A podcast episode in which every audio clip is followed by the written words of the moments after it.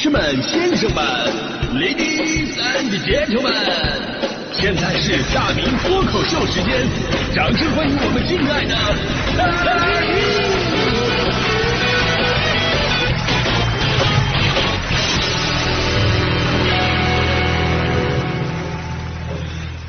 好，欢迎各位来到今天的大明脱口秀，我是大明。最近呢，我们正在招募十月五号跟我一起去新疆自驾的听友。呃，这次行程啊，真的是看点太多了。首先呢，大美新疆是全中国最适合自驾的地方，一天四季那是美不胜收。其次呢，还有一个看点就是十月五号出发啊，这个日子特别好。你们知道十月五号是什么日子吗？没错，就是国庆节第五天。顺道是我的生日。我这个人孰轻孰重还是拎得清的，我跟你说啊。当然了，最大的看点我是昨天才知道的啊。最大看点是什么？就是据说到现在报名的都是女生。所以说，兄弟们啊，哥们儿，我先走一步啊。当然了，这个报名啊还在继续进行当中，大家伙都有机会。具体的报名方式啊，还有我们这次的路线呢，这天一直跟大家伙宣传的。那今天晚些时候啊，我会把这个内容呢再发到我个人的微信公号上，大明的快乐车间啊，这是我个人的微信公号，大家伙可以加一下。大明的快乐时间，铭刻的铭啊，感兴趣的话呢，可以跟我跟姐妹们咱们一起走啊。哎呀，为为了宣传出团，我也是拼了，我。真的，说实话，我这次有点紧张，有点紧张。虽然说六月份的时候呢，刚带团去了新疆，但这次不一样，这次是自驾，空间更小，跟大家伙的距离更近。我这个人社恐的一面就体现出来了。真的，我不知道是不是玄学，就是按理来说，就是干我们这行呢，一般不太会社恐。但是呢，平时我确实不太愿意跟别人接触，我也不想这样。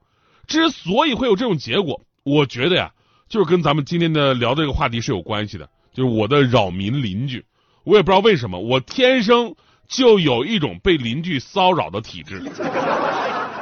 就这种体质很奇怪，无论我住在哪儿，我就一定会碰上一个或者几个扰民的邻居。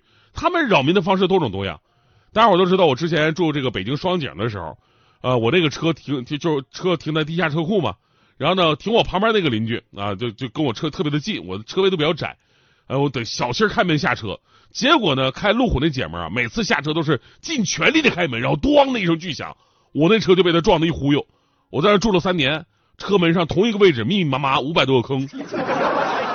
后来我卖车的时候，收车那个车贩子摸那些坑啊，就小声问我：“哎，前妻干的吧？要不还有谁能下手这么狠啊？”真的，我想说啊，这在我人生当中遇到那种奇葩的邻居当中啊，这只能算是沧海一粟。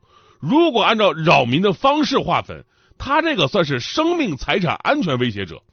关键是这种类型的我遇到太多了，啊，这个再过分，他也仅仅是威胁到我的财产安全，更过分还有威胁我生命安全的。还是住双井的时候，我那时候我那层是一层三户，左边那个呢也是个奇葩，他们家呀总是把电动车推上楼。就那天呢，我就在家里边听到走廊里边有对话，其中一个说：“哎呀，我看新闻了。”说这种电动车呀，不能放咱家门口，容易引起火灾。然后另一个人说啊，是吗？那我得放别的地方。当时我听完我就特别的欣慰，他们终于意识到了。结果等我出门时候发现，他们这次确实没放到他们家门口，而是直接放到我家门口了。我当时我特别生气啊！安全隐患是一方面，更重要的是，我觉得这是对我的一种侮辱和讽刺。你什么意思？放在自己家门口容易着火？放到我家门口就没事你的意思是我永远火不了吗？看来我讲了十六年脱口秀我都没火，都是你们方的呀！还有比这个邻居更直接威胁我生命的。那会儿我在温州租房子的邻居啊，小姑娘长得可漂亮了，但是我没见过几个几次面啊，我因为我也刚搬过去。结果有一天晚上，那个小姑娘就穿着睡衣敲我的房门，当时我的心里小鹿乱撞啊！我心想这么晚还穿睡衣，她要让我干啥呀？于是我赶紧开门了，小姑娘当时一脸不好意思说：“哥哥能？”我说能。哥哥我什么都能，啊，这邻居都主动开口了，我还有什么不能的？那小姑娘说：“哎呀，哥哥太谢谢了，哥哥能帮我开一下电闸吗？刚才我插那个吹风机，一下子家里边就停电了，我也不敢弄啊。”我说：“哎呀，这肯定是跳闸了嘛，没事，哥给你看一看。”说完呢，我到那个楼道里边给他找电闸，一看确实跳闸了。然后呢，我就犹豫我要不要回去先戴副手套再操作。就这个时候，小姑娘问了：“哥哥，你需要戴副手套吗？”我说：“不用。”就搂个电闸，这戴什么手套？你看我的。小姑娘特别开心，说：“哥哥真棒！”我还没说话呢，结果从小姑娘家里边走出一男的，还长得挺帅。男的正好就一句：“哎，宝贝儿，好了吗？”小姑娘说：“你别过来，挺危险的，马上好了。”当时我好像突然明白了点什么啊，有男朋友不想让男朋友弄，怕危险，然后找我，我就不危险。到时候燃烧我一个，照亮你们家。所以我跟你们说，就就像这种奇葩邻居，我遇到太多了。刚才说的类型啊，是生命财产威胁型；还有一种啊，是刻苦训练音乐人型。就顾名思义啊，就天天在家里边玩乐器，什么唢呐、二胡、架子鼓，各种的让你心律不齐。但最后差点把我送走的，还不是这些神器，而是一个弹钢琴的。当年我有个邻居，晚上十点了，在家里边弹什么《梦中的婚礼》，可能睡前祝自己好梦吧。我当时很生气啊，因为总是这样，平时都忍了。那天我很累，我是真生气了。哎，我也不上楼去找了，我直接拿拖鞋咣咣我敲那个暖气片，然后我喊了一句：“大晚上的弹什么弹？”哎，果然人家琴声就停了。我刚松一口气，那边突然又开始弹了，只不过曲子换了，这次换成的曲子是我愿意。我都快哭了，我当时仰声仰天长叹呐，我说为什么？为什么？为什么我总能碰上这种奇葩邻居？突然那边曲子又停了，两秒钟之后响起了一个更为熟悉的旋律，当当当当当当当当。这是个音乐梗，只有懂音乐的人才懂啊！哎呀，这个旋律啊，真的是太点睛了。我的人生也确实如此，总是能碰到各种奇葩的邻居，什么楼上熊孩子乱跑的，夫妻半夜吵架的，隔壁非法占道的，还有邻居欠钱，人家把红油漆泼到我门口的。有那种楼上的邻居喜欢把手机放在地板上，然后他每次手机一来电话，我们家也跟着变成震动的。有那种热爱广场舞的，我打开窗想吹个过堂风，结果没想到吹来的却是最炫民族风。有那种把自己家的排水管道改了的邻居，平时你看不出来，等一下雨我才发现，他改的那个排水管道的排水口正好对的是我们家窗户，导致北京下小雨，我们家看窗户就看水帘洞。北京要是下大雨，我们家窗户就可以看黄果树大瀑布。最过分，当年有个女生啊，咣咣敲我房门，我爸妈都到都在家那时候，然后那女生突然跟我说：“哥哥，我怀孕了。”我爸妈都震惊了，没想到啊，我儿子老来得子啊！我当时更震惊了，你怀孕了，你跟我有什么关系啊？结果女生说：“能不能把你们家 WiFi 关一下，防辐射？谢谢。”等过几天我买的辐射服防辐射服到了，再再打开，谢谢哥哥。